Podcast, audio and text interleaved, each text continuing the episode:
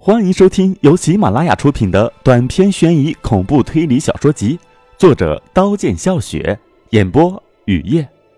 福德牌面条馆第一集。曾远哲准备往深谷跳时，望见对面有灯光，时隐时现，觉得奇怪：这半夜三更的，谁会在山里？对面的山，曾远哲曾去过一回，犹记得很久前和洛无义在那个骄阳的夏日。翻山越岭，到达一望无垠的平原，河流从平原中间穿过，栋栋楼房依河而建。来到从没见过的镇，两兄弟走进镇最北边的福德牌面条馆，每人要了一碗面，然后来到这里。突然，一阵狂风刮过，回忆被刮散，挂在嘴角的微笑消失。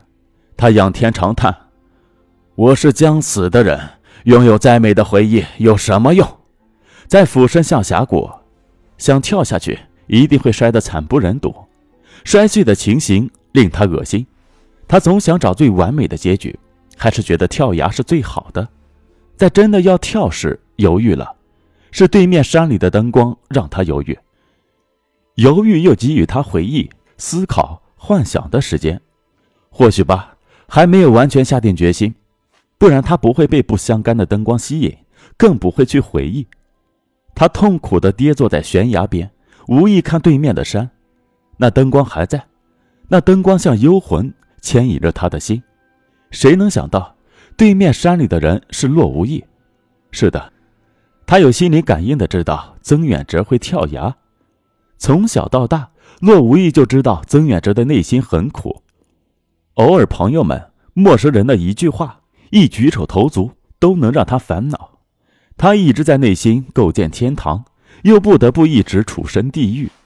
当某一天终于承受不了，他会选择用极端的方式了结自己。骆无义寻找错方向，一股劲奔到山顶，哪里有什么人影？他边喊边寻找，希望能得到回答。旷野里只有喊声悠悠回荡。曾远哲倒隐约的听见，他仔细听，喊的似乎是自己，似乎又不是。这让他清醒不少。他想，在我要跳崖时，对面有一束光，还发出呼喊声，不是很奇怪吗？如果是赶路的人，谁会选择这条茂密的山道？如果是误闯入，他上山的速度那么快，完全不像迷路者。他喊的是什么？他是不是专门找寻我？因为这四周的山崖下是村庄，村庄一般没外人进入，上山就几乎没外人。思绪飘到这里，戛然而止。他看见对面的光将从山顶消失，着急地扯着嗓子喊：“我在这里，我在这里！”他想，对方不是找自己的，也多半是村庄熟人。喊了，那灯光没有停留。或许猜的是错的，谁知道对面的人要干什么？经过夜风的洗礼，思绪的飘离，那些纠结的痛苦，在时间的流淌中也一一清淡。独自面向山峦，人情冷暖对他已经不再重要。曾远哲决定不跳崖，他有些淡淡的依恋家，想回家。在这时，他看见对面山坡的灯光消失很久后又出现，还伴随着呼喊声一声声传来。这次听得清清楚楚，是喊的自己，是洛无意的声音。他怎么知道我在山里？他是来找我的吗？他知道我内心的苦。我们也已经有一段时间没见面，一连串的问号让他欣喜，连滚带滑的奔到山脚，一秒都等不及的跑去要与洛无意会面。在即将见面时，他就离开小路，躲进旁边的树丛。他是在两人即将面对面时突然决定的，他担心万一对方不是洛无意，会不会有死亡的危险？如果这么见面，在漆黑的夜晚被光照射审讯犯人似的，多羞耻！在曾远哲躲进树丛的地方，骆无意没有停下。他不知道曾远哲快速跑到山脚，就躲在后面。等曾远哲再钻出树丛的时候，灯光已融入漆黑的夜里，成一点了。这座山和刚才爬的不同，对路不熟悉，只能摸着走。也许一不小心就会摔断胳膊腿，这样战战兢兢走着格外缓慢。不多久，听见骆无意又喊他的名字：“曾远哲，曾远哲。”你在哪儿？你出来，曾远哲，曾远哲。曾远哲正要回答时，左脚踩了空，差点滑下山坡，来不及回答。他转念一想，如果回答，骆无义肯定会旋风般奔至，那时见面了会怎么样？偏偏在关键时刻节外生枝，这并不是我的本意。既然这样，还是不如不回答的好。深更半夜的相聚首，顶多不过在一块吃吃饭，再聊聊各自在外面的生活和经历。也许还没聊上几句，就哈欠连天，再各自回家，躺上床一觉睡到天亮，这多没意思啊！何况洛无意有手电筒，那射出的光狠狠地对准你，光后面的人你又看不见，这会让他从心底产生优越感。他让你完完全全暴露在他的光下，让你感到被曝光的羞耻。洛无意呼唤的声音越来越焦急，悲凉的呼唤声在山间回荡。山前方是不大的村庄，住着四十来户人家。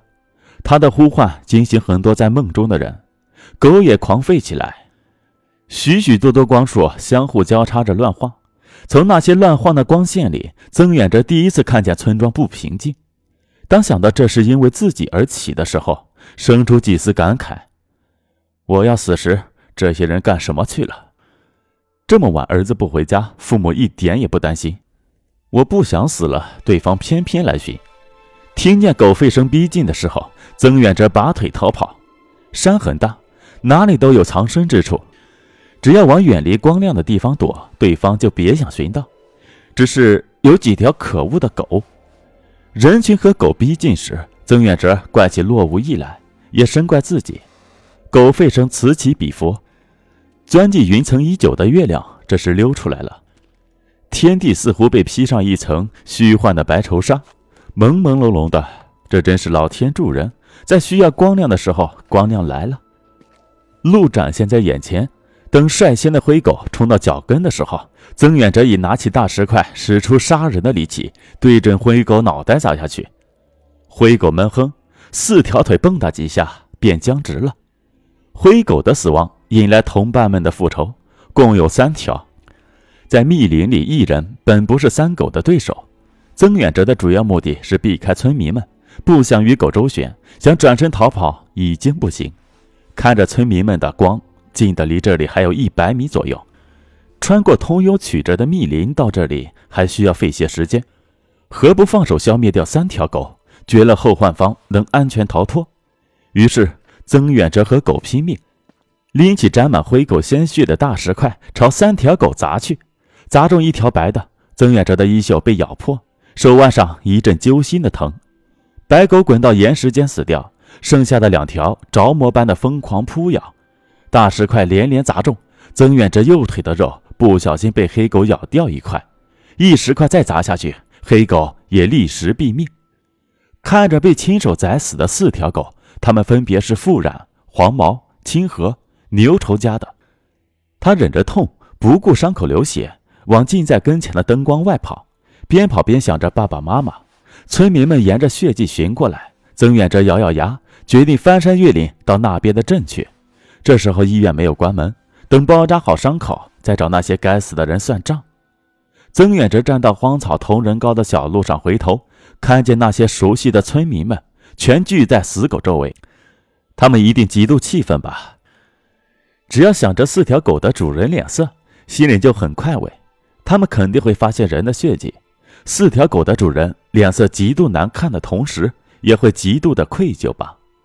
狗和人相比，哪个更重要？四条狗咬一人，村民们印记中的曾远哲，别说是四条狗，平时就是一条也打不过。现在是四条狗全死亡。这说明什么？说明曾远哲还活着吗？村民们听见妇人突然指着黑狗的嘴巴惊叫：“你们看，你们看！”所有的灯光都聚焦在黑狗嘴巴里，看见里面有一大块肉皮，是人皮。谁都不怀疑，这一发现让四条狗的主人心里很乱。他们不知道这块人皮撕自哪儿，都猜测着会撕自哪儿。他们肯定这肉皮是曾远哲的。这样一来，四条狗的死亡能得到合理的解释。求生的本能会让人发出超强的力量。于是黄毛提议：“大家沿着血迹赶快寻找吧，他跑不远。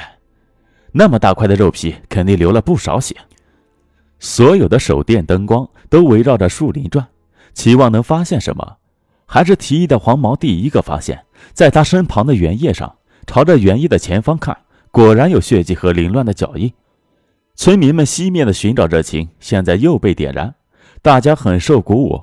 从种种迹象看，曾远哲没死。洛无意夹杂其间，他知道他还活着。本集播讲完毕，感谢您的收听，欢迎订阅。